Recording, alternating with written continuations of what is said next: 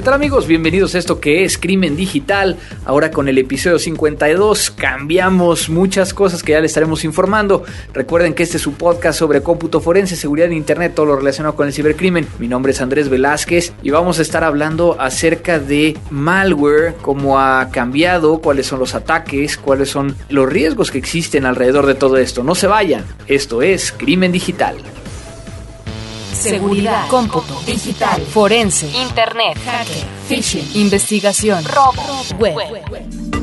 La tecnología avanza a pasos agigantados. Cada día tenemos mayor acceso a la información. Descargamos, compartimos, interactuamos y también nos ponemos en riesgo. Cuídate. Crimen digital.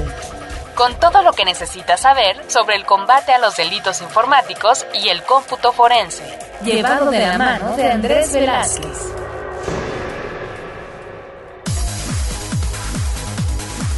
Amigos, estamos de vuelta en un nuevo episodio. Sí, efectivamente no habíamos creado uno desde el año pasado, nos quedamos en el episodio 51 y esto fue precisamente, quería compartirlo con todos ustedes para que sepan por qué las cosas. Estábamos eh, realizando o grabando todos estos episodios gracias a Frecuencia Cero, una empresa que pertenecía a un grupo llamado suempresa.com. Ahí era donde nos permitían llegar a grabarlo, donde nos permitían llegar a editarlo e incluso también a almacenarlo. Lo que ha estado sucediendo es de que el año pasado esta empresa fue adquirida por otra empresa y sucedió que entonces no teníamos nosotros dónde grabar estos episodios ni dónde subirlos y fue un, proceso largo que involucró pues hacer un poco de estrategia, a ver cómo íbamos a, resolver esta situación, cómo íbamos a darle la vuelta. Y finalmente ya tenemos un sitio que como verán tiene el mismo look and feel, no tiene ya la parte comercial de, de frecuencia cero por otro lado, tuvimos que recrear todo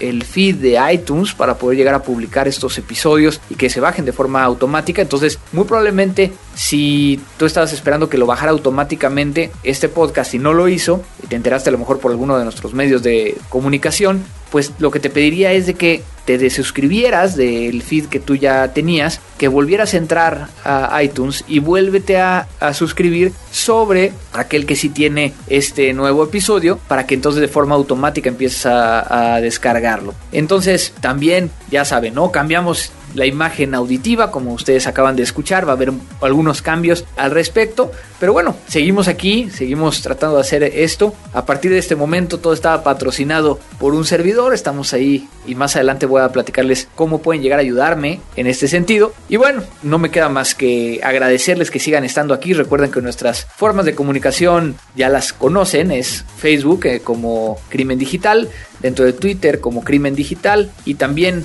dentro de iTunes como les comentaba, busquen Crimen Digital. Mi nombre es Andrés Velázquez, arroba cibercrimen, y vámonos a darle a este nuevo episodio. Lo nuevo.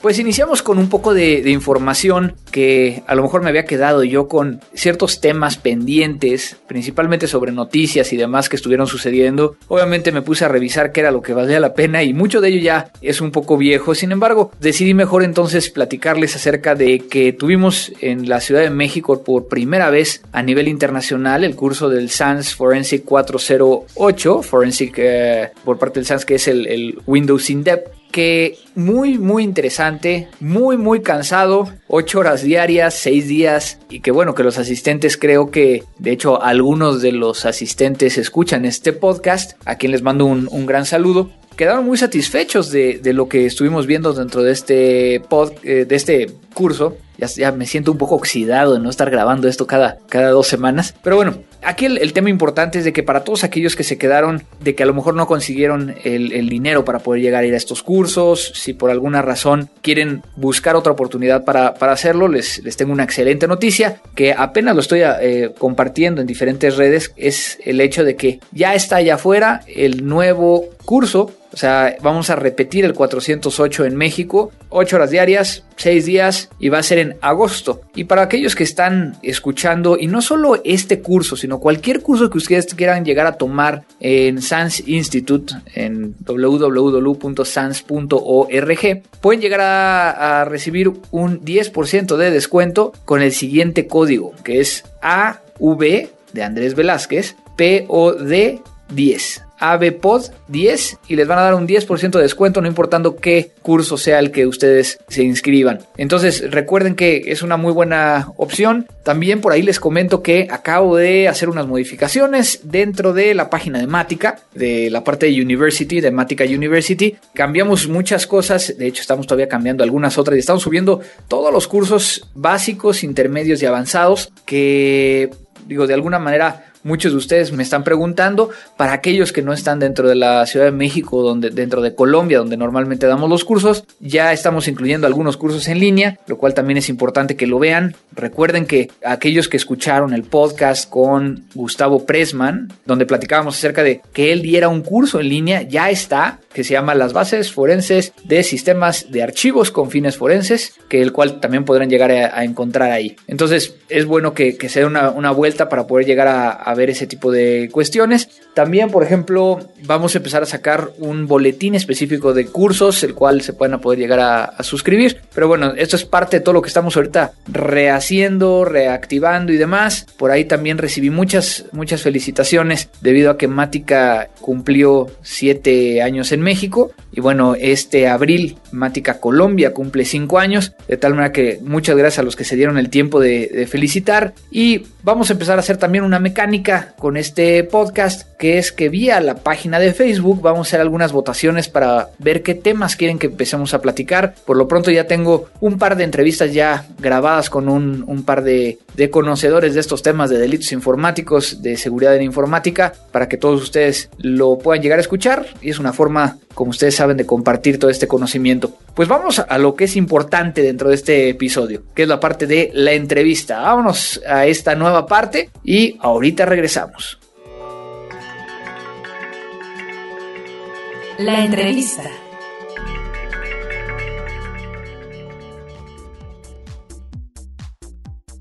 ¿Qué tal amigos de Crimen Digital? Estamos ahora regresando a la parte de las entrevistas con un experto que, agradezco también considerarlo un amigo y que nos hemos visto, digo, a pesar de, vivir en, ciudades diferentes, que hablamos de muchos temas que si bien son áreas diferentes, competen a ambos. Y hoy estoy con Roberto Martínez. Robert, muchas gracias por, por la oportunidad de platicar contigo. ¿Cómo estás? Muy bien, Andrés, muchas gracias a ti y un placer como siempre y un honor estar en tu podcast. Pues Robert, ya sabes cómo es esto, has escuchado el podcast. Eh, ¿Quién es Roberto Martínez? ¿Qué hace? Digo, sin entrar a detalle de qué nos vas a platicar el día de hoy, pero bueno, ¿quién es Roberto Martínez? Bueno, mira, actualmente me desempeño como investigador analista de malware y amenazas de Internet para la empresa Kaspersky Lab y bueno, aplico conocimientos de análisis y de, y de investigación forense, ¿no? Hacemos un poco de todo eso para poder detectar amenazas regionales principalmente. Ok, y tu expertise radica principalmente en, en esta evolución de los ataques que es lo que vamos a estar hablando el día de hoy, ¿no? Sí, bueno, los últimos años es un tema que me ha interesado mucho de cómo ha ido evolucionando el tema del desarrollo de código malicioso con diferentes fines. Y bueno, se me presentó la oportunidad de, contribuir en esta excelente empresa y, a partir de ahí pues ya me he ido formando y especializando un poco más en el área. Perfecto, pues mira, vamos a estar platicando y para todos los que nos están escuchando acerca de la evolución de los ataques en Internet. Y digo, antes de, entrar a, grabar, platicamos un poquito acerca de, de este tema de mal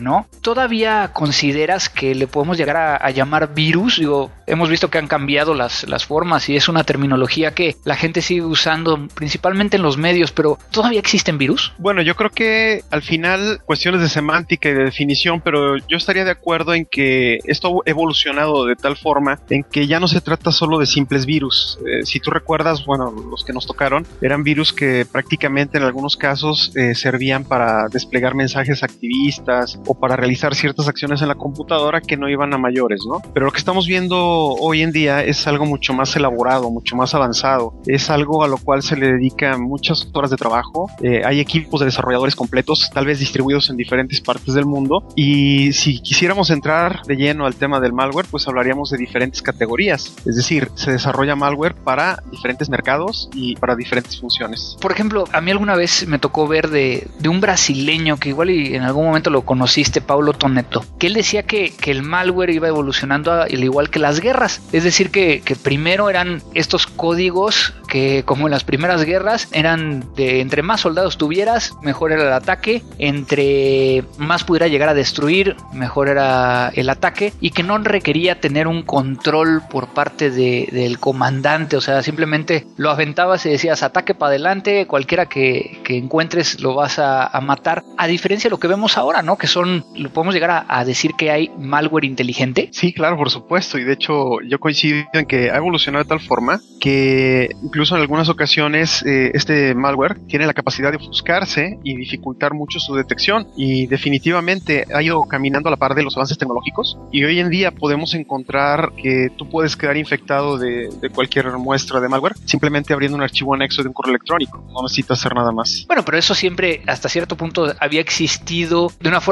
que requería interacción humana, hoy en día ya no lo requiere, pero seguimos viendo el mismo malware con el paso del tiempo. Yo creo que no, mira, en el sentido de que han cambiado las motivaciones, ¿no? Anteriormente eh, muchas veces este tipo de código malicioso se hacía por diversión nada más. Hoy estamos hablando de código malicioso que se desarrolla muchas veces para robo de información, para obtener algún beneficio económico. Tal vez eh, si yo tengo las credenciales del banco de un usuario puedo hacer transacciones ilegales o incluso automatizando el proceso de las transacciones. En otras ocasiones es software que se puede utilizar para robo de información con fines de, de obtener eh, datos de propiedad intelectual. Entonces, si tú te fijas, el tipo de código que se requiere para esto, pues tiene que ser mucho mejor elaborado, tiene que ser muy preciso, muy compactado, obviamente, porque estamos hablando aquí de una aplicación que va a estar corriendo a la par de nuestro sistema y pues tiene que pasar de forma indetectable por los sistemas de seguridad, ¿no? Y entonces es donde empezamos a ver estos ataques orientados a, a cierta infraestructura, a cierto tipo de sistema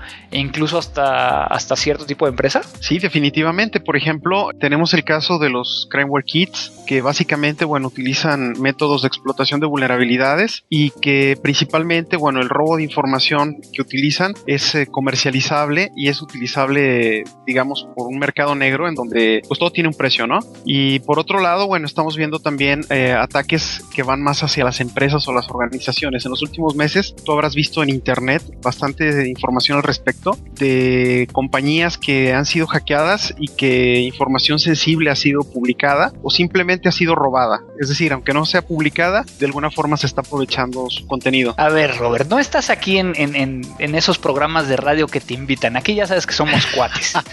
y entonces tenemos okay. que hablar con la neta. ¿Cuánto puede llegar a costar un malware que no sea detectado por antivirus en el mercado negro de Internet? Bueno, dependiendo lo que haga, tú puedes encontrarlos de, desde 200 hasta 200 mil dólares tal vez, dependiendo sus características. ¿Y realmente alguien paga por ello? Sí, definitivamente. El retorno de inversión es bastante alto. Yo creo que, por ejemplo, cuando hablamos de malware para robo de información financiera, pues eh, prácticamente las personas que los adquieren, comercializan, digo, hay todo un ecosistema, pero pues rápidamente recuperan esa inversión. Acuérdate que estamos hablando de un mercado global, estamos hablando de una cantidad muy importante de equipos, entonces pues yo creo que esas cifras al final del día, incluso ellos lo ven como una inversión, ¿no? Son los nuevos inversionistas. Pero sí. tú, te, tú te imaginabas esto, digo, porque al final de cuentas, digo, para personas como tú y como yo que hemos estado en el medio informático y, y del área de seguridad, ¿no? Donde pues alguna vez nos tocó jugar con, eh, pues a lo mejor un, un Remote Access Trojan como NetBoost claro. y demás que pues lo bajabas gratis, ¿no? Y, y era para sí, fregar claro. al, al, otro, le cambiabas los botones, le ponías sonido, le abrías y le cerrías el, el CD-ROM, que era realmente sí, por, como tú dices, ¿no? La motivación era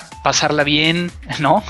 Digo, sí, claro. Eh, sin decir pasarla bien, que fuera algo que debías de hacer, ¿no? Pero poco a claro. poco empezamos a ver cómo cambiaba y teníamos estas situaciones donde empezaba, yo creo que los primeros que empezaron a robar información que hicieran un daño eran principalmente los bancarios, ¿no? Y, y que hubo una oleada de brasileños muy interesante de, de cómo lograban el obtener el usuario y el password y después incluso requerían mucha acción humana para extraer esta información. Cuando antes de que estuvieras empezando a, dedicarte cada vez más a este medio del malware, ¿realmente te sorprendiste de lo que encontraste una vez que empezaste? Pues fíjate que algo interesante, y yo creo que estás de acuerdo conmigo, de nuestras carreras, es de que nunca pierdes la capacidad de asombro.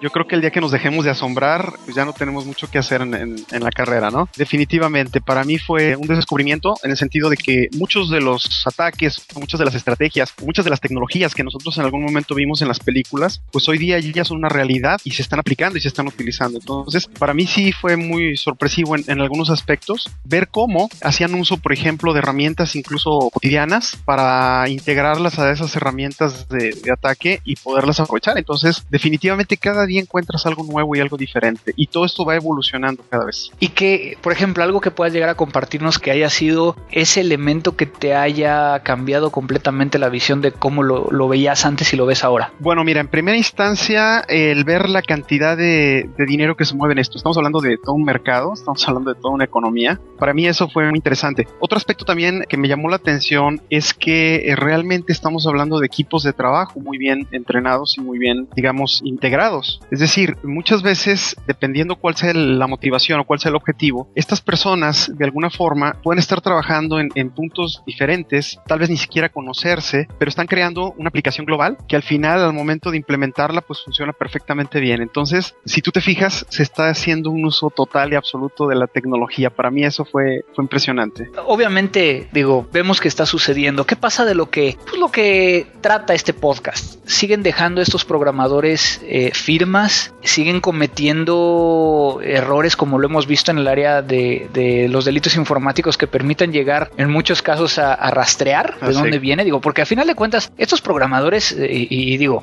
entre paréntesis, entre comillas, como todos los que muchas veces conocemos, pues dejan sus firmas porque son muy egocéntricos, ¿no? Sí, definitivamente. Bueno, es interesante lo que comentas porque tú como experto en el área forense sabes, siempre la búsqueda de información dentro de una evidencia, pues está basada en que tal vez la otra persona cometió un error, ¿no? Y siempre va a pasar, siempre van a existir huellas, así como en, la forénsica tradicional, siempre hay el cabello, el ADN, la huella digital, eh, siempre va a pasar, ¿no? En algún momento dado puede ser la pista acerca de una herramienta, a lo mejor la forma como se compila, a lo mejor el idioma, muchas veces para poder detectar orígenes, simplemente con que te encuentres una palabra en cierto idioma, te da una pauta de dónde puede venir el ataque, obviamente pues sin descartar el tema de las conexiones, digo al final se tiene que conectar a alguna parte, eh, las IP, los dominios y todo eso. Entonces definitivamente siempre hay una pauta a seguir y siempre hay un, rastro que, que buscar. A final de cuentas, entonces, está sucediendo, está afectando, y perdón que brinquemos y regresemos, pero bueno, creo que está interesante en cómo lo estamos ahorita eh, eh, llevando. ¿A quién está afectando toda esta nueva, nueva ola de, malware? Porque, digo, todo el mundo creo que en algunos lugares todavía piensan de que, ah, si tengo mi antivirus actualizado y tengo un firewall personal,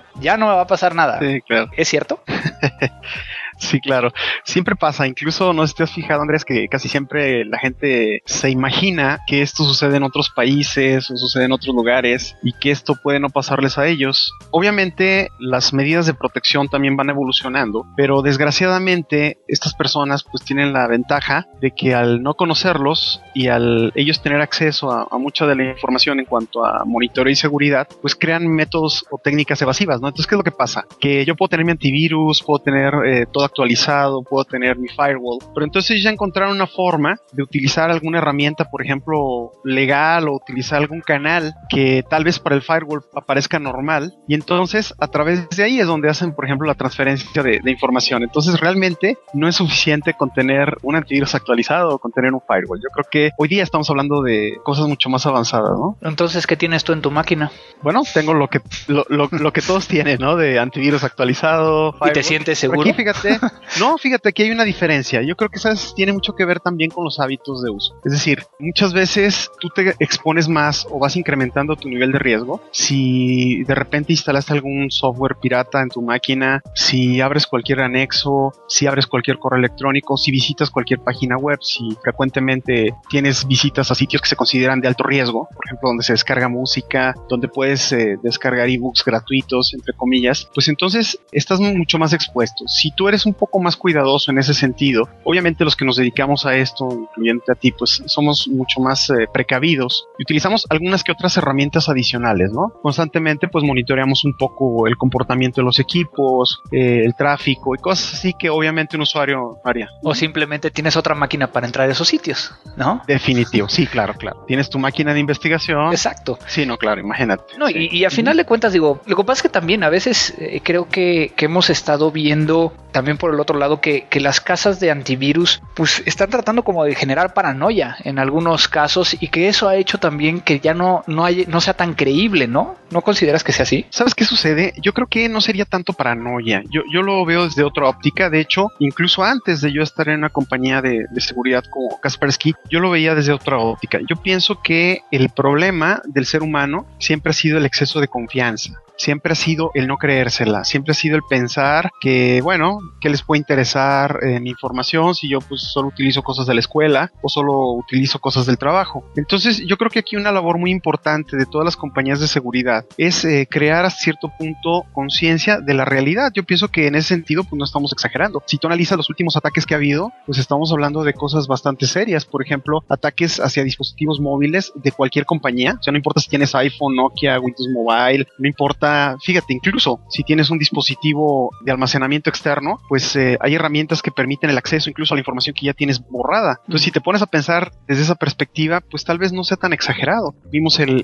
caso del ataque de Stuxnet a instalaciones este, nucleares. Entonces, yo creo que la dimensión es justa. Tal vez, a lo mejor, el hecho de que no nos lo hayan dicho antes y que haya sido todo tan repentino, probablemente se pueda tomar como que se está exagerando un poco, ¿no? Pero entonces, ¿qué viene? O sea, creo que estás en un lugar privilegiado porque estás viendo y estás investigando estas cosas que para muchos de nosotros o no tenemos acceso o cuando tenemos acceso, que como en mi caso es porque ya afectó algo y que ya tienes que empezar a decompilar, a, a tratar de, de saber de dónde salió. ¿Qué viene? Principalmente del lado de los, de los atacantes. Bueno, mira, lo que estamos viendo es una tendencia mucho más grande a intensificar ataques, por ejemplo, hacia dispositivos de uso cotidiano. Por ejemplo, si hablamos de dispositivos móviles, definitivamente el, el, smartphone ya se convirtió en una plataforma extraordinaria de ataque. Estamos hablando también de tablets como un medio para obtener información de los usuarios. Y otro tema interesante, no existe víctima o target pequeño. Es decir, estos ataques están creciendo en todas las áreas. Por ejemplo, tanto para el robo de información financiera como para el robo a nivel corporativo de información corporativa o incluso al usuario final. Por ejemplo, una cuenta de correo electrónico de Hotmail tiene un valor, eh, una cuenta de Twitter tiene valor, eh, una cuenta de Facebook tiene valor. Entonces, eh, lo que viene es eso, una intensificación en los ataques. Del otro lado, ¿qué es lo que se necesita? Bueno, precisamente lo que te comentaba hace rato, ¿no? La conciencia de los usuarios. Y estoy hablando de cualquier usuario, porque no importa si estás en tu casa o si estás en la empresa. Yo creo que tienes que entender que definitivamente puede ser blanco de un ataque, las posibilidades se han incrementado mucho y que cualquier uso que se haga de tu equipo genera algo para alguien. Por ejemplo, el simple hecho de que conviertan tu máquina en un robot ya genera un ingreso para alguien. Y obviamente pues expone tu seguridad, ¿no? Entonces yo creo que viene eso, viene el ser más cuidadosos y el ser más eh, responsables en, en, los sitios que visitamos, en el tipo de música que bajamos, el software que instalamos en las computadoras, ¿no?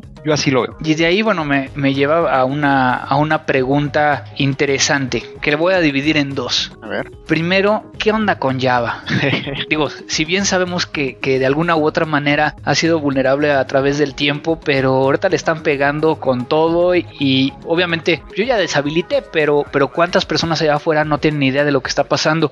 ¿Qué nos puedes comentar al respecto? Bueno, mira, lo que te puedo decir es que, y, y, de hecho hace poco tocamos el tema en una mesa redonda, si bien es cierto que hoy día Java ha sido uno de los medios por los cuales los atacantes han, han, estado generando herramientas y han estado teniendo acceso a los equipos de los usuarios, realmente, bueno, por un lado es tarea de la empresa, obviamente, que es dueña de, de la herramienta, trabajar muy duro en ese sentido porque, vamos, a cierto punto tú puedes decir que deshabilitas eh, la herramienta en tu máquina, pero entonces resulta que hay muchos sitios que tal vez incluso hasta de gobierno utilizan Java, ¿no? Uh -huh. Entonces, en ese sentido, bueno, para un usuario común que no está acostumbrado a, a este tipo de cosas, pues él lo que le importa es poder entrar a pagar sus impuestos o a entrar a, su banco a hacer alguna transacción. Entonces, eh, realmente eh, no toma mucho en cuenta las advertencias o como tú dices, ni siquiera está enterado. Entonces, yo creo que por un lado, lado, sí es una responsabilidad muy alta por parte de la empresa de trabajar mucho en el tema de la seguridad. Y otro aspecto que tenemos que entender es que hoy se trata de Java, pero el día de mañana se puede tratar de otra plataforma. Es decir, eh, siempre va a existir este tema de gente que está buscando formas de cómo explotar vulnerabilidades para poder tener acceso a los equipos. Y si el día de mañana tuviéramos un super Java reforzado, pues entonces habría otras plataformas que pueden ser atacadas. Entonces, yo pienso que por el lado, por ejemplo, de la gente que nos dedicamos a tecnología, estar muy atentos a la información que vaya surgiendo en cuanto a vulnerabilidades indistintamente a la plataforma y mantenernos al día.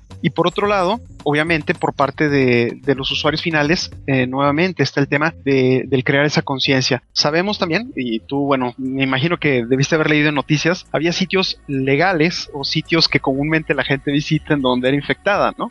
Ahí realmente lo único que puedes hacer es de tu lado, pues sí contar con alguna herramienta de seguridad, cuando menos para minimizar ese riesgo, ¿no? Más allá es muy difícil de actuar, porque estamos hablando también a veces de amenazas que ni siquiera se conocen. Entonces, yo creo, acuérdate que siempre es tratar de minimizar el riesgo a un nivel aceptable y, pues el riesgo siempre va a estar ahí y nunca va a desaparecer. Pero yo pienso que si en el caso de Java concreto, pienso que sí se tiene que trabajar. Si no, lo que va a pasar es que va a empezar a desaparecer, ¿no? Va a empezar a, a desaparecer, las empresas van a empezar a dejar de desarrollar y van a buscar o voltear para otro lado. Entonces, ¿podemos llegar a decir que la amenaza informática actual es el malware? ¿Tú lo consideras así? Definitivamente.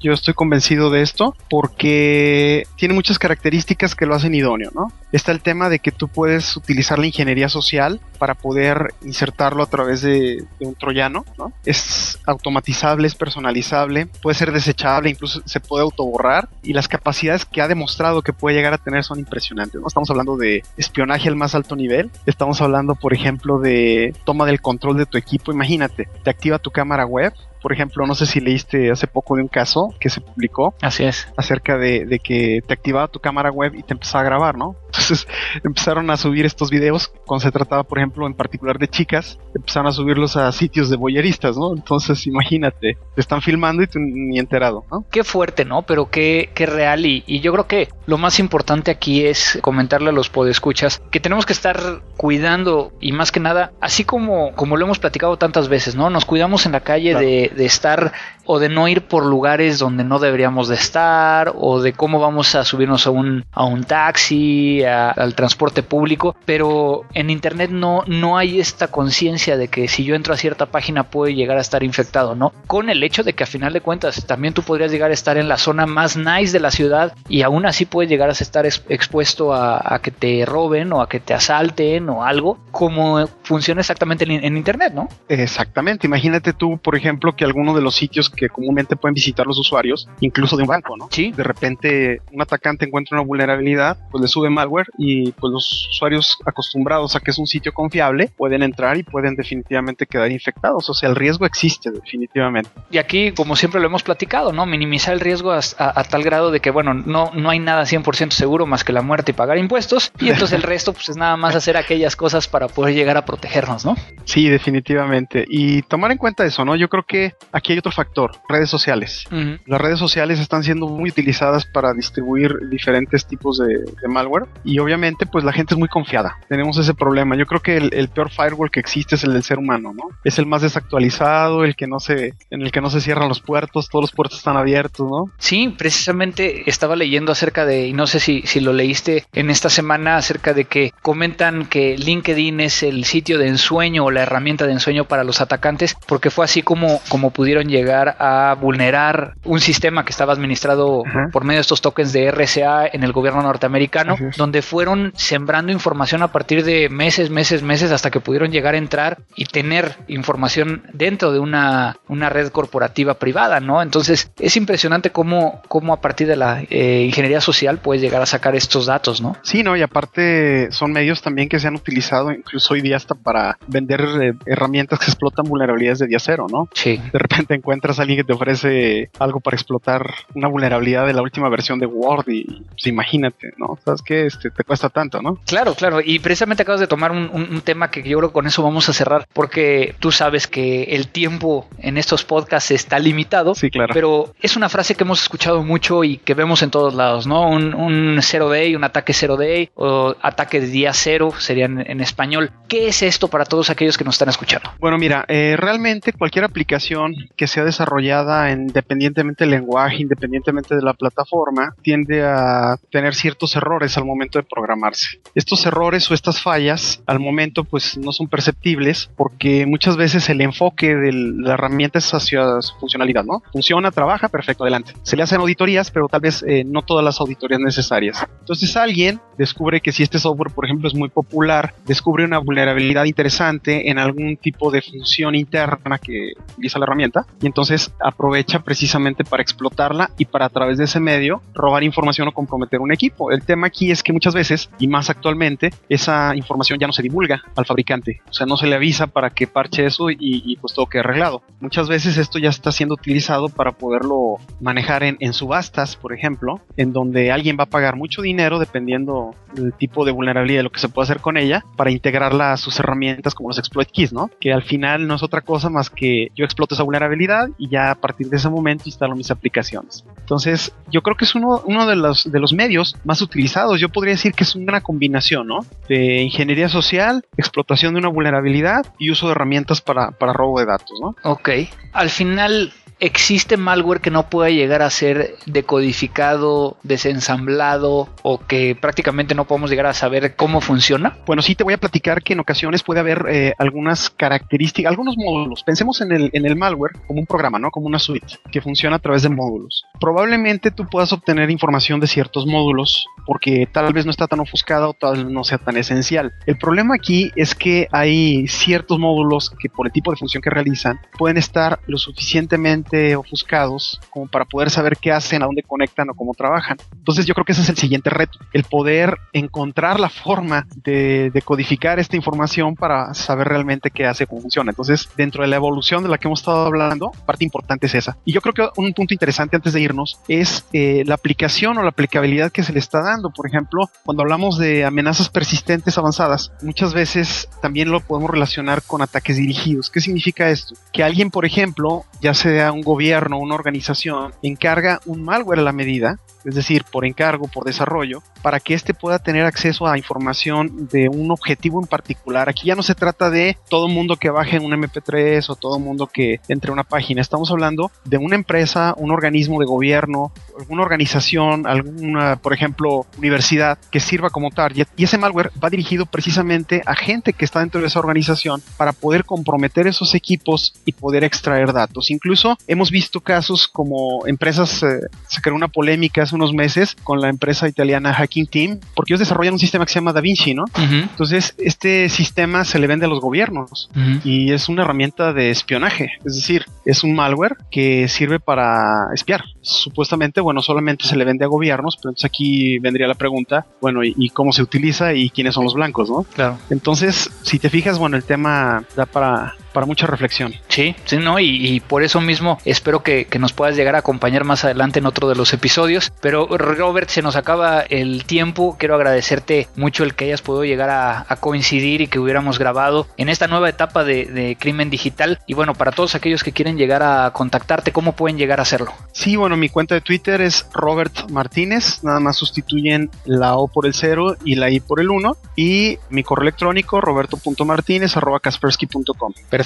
Ahí estoy a, sus órdenes para atender. Pues Robert, muchas gracias por darte el, tiempo. Muy interesante todo lo que has estado viendo. Tenemos pendiente todavía si hay ciberguerra o no, que ha sido uno de los pleitos que hemos tenido tú y yo todo el tiempo. Pero al contrario, digo, al final de cuentas, creo que ese es, lo que puede llegar a, permitir que en estos debates y en estos cambios de opiniones uno vaya entendiendo qué es lo que está sucediendo en cada uno de los lados. Pues Roberto, ¿algo más que quieras agregar? No, pues que me dio muchísimo gusto que me hayas invitado, la verdad. Siempre escucho tus podcasts y para mí es un honor estar aquí y bueno, espero que nos veamos pronto para, para irnos a, comer algo rico. Me parece perfecto. Siempre tú, ahora tú eres el que estás viajando más que yo, entonces ojalá algún día coincidamos, ya sea allá, allá en Guadalajara o acá en México, o incluso, bueno, ustedes no lo saben, queridos podescuchas, pero yo le enseñé el mejor, los colombianos me van a entender de esto, el mejor chuzo de arepas rellenas en Bogotá, que lo llevé y que bueno, ¿qué tal estaban esas arepas? No, definitivamente las mejores. Las mejores eh, en el lugar que menos me imaginaba, pero aquí el señor es un experto en gastronomía internacional, entonces me llevó al mejor lugar. Bueno, pues Robert, muchas gracias por estar en, en Crimen Digital y espero que nos veamos pronto. Claro que sí, te mando un abrazo fuerte, que estés bien. Síguenos en Twitter en arroba crimen digital, o búscanos en facebook.com diagonal crimen digital.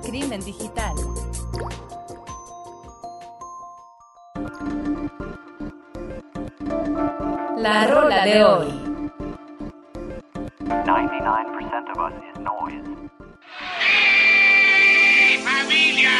¡Tazón dedicado al rey de las enchiladas y al chichicle que va a venir acompañando!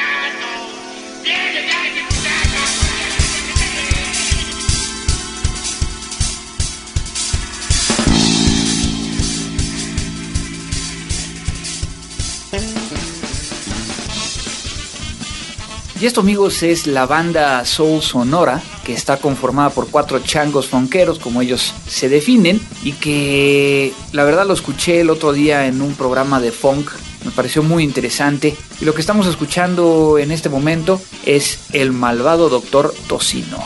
Esto es Soul Sonora.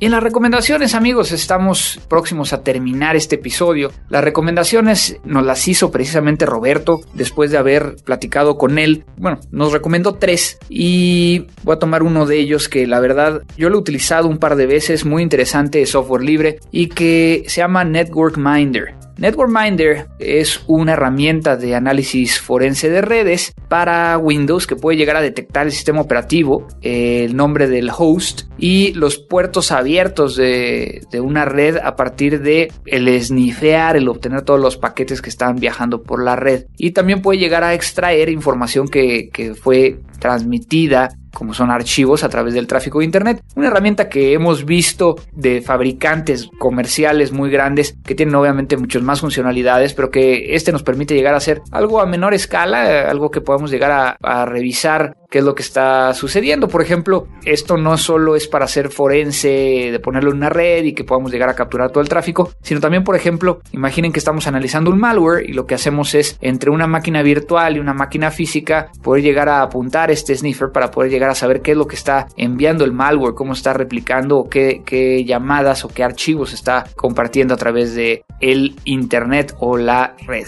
Entonces, esto es la parte la recomendación. Como ustedes saben, es poco el tiempo que tenemos para estos episodios. Yo creo que ya estamos listos para terminar este, este episodio y esperar el próximo. Descarga todos nuestros episodios en www.crimendigital.com o suscríbete vía iTunes. No me queda más que agradecer a Abel Cobos, quien todavía está con nosotros y nos va a estar apoyando en la parte de la edición de este podcast. Recuerden que nos pueden llegar a mandar sus comunicaciones vía contacto arroba crimendigital.com, en el Twitter arroba crimendigital, en el Facebook Crimen Digital o también vía iTunes. Recuerden que si no se han suscrito al nuevo feed de iTunes, por favor de suscríbanse del anterior, se suscriben al nuevo y así no perderán cualquier actualización que haya de este episodio. Ponte en contacto con Andrés Velázquez en arroba cibercrimen o en andrés arroba crimendigital.com. Pues eso es todo por mi parte. Muchas gracias por seguir aquí. Quiero escuchar que todavía están interesados en este podcast para que lo sigamos haciendo. Coméntanme qué es lo que les gustaría escuchar, si quieren cambios, qué, otras cosas quieren ver. Mi nombre es Andrés Velázquez, arroba cibercrimen, y esto fue Crimen Digital. La tecnología avanza más y más cada día. Pero ahora ya estás preparado. La mejor información sobre cómputo forense y seguridad informática, solo aquí, en www.crimendigital.com. Te esperamos en nuestra siguiente emisión.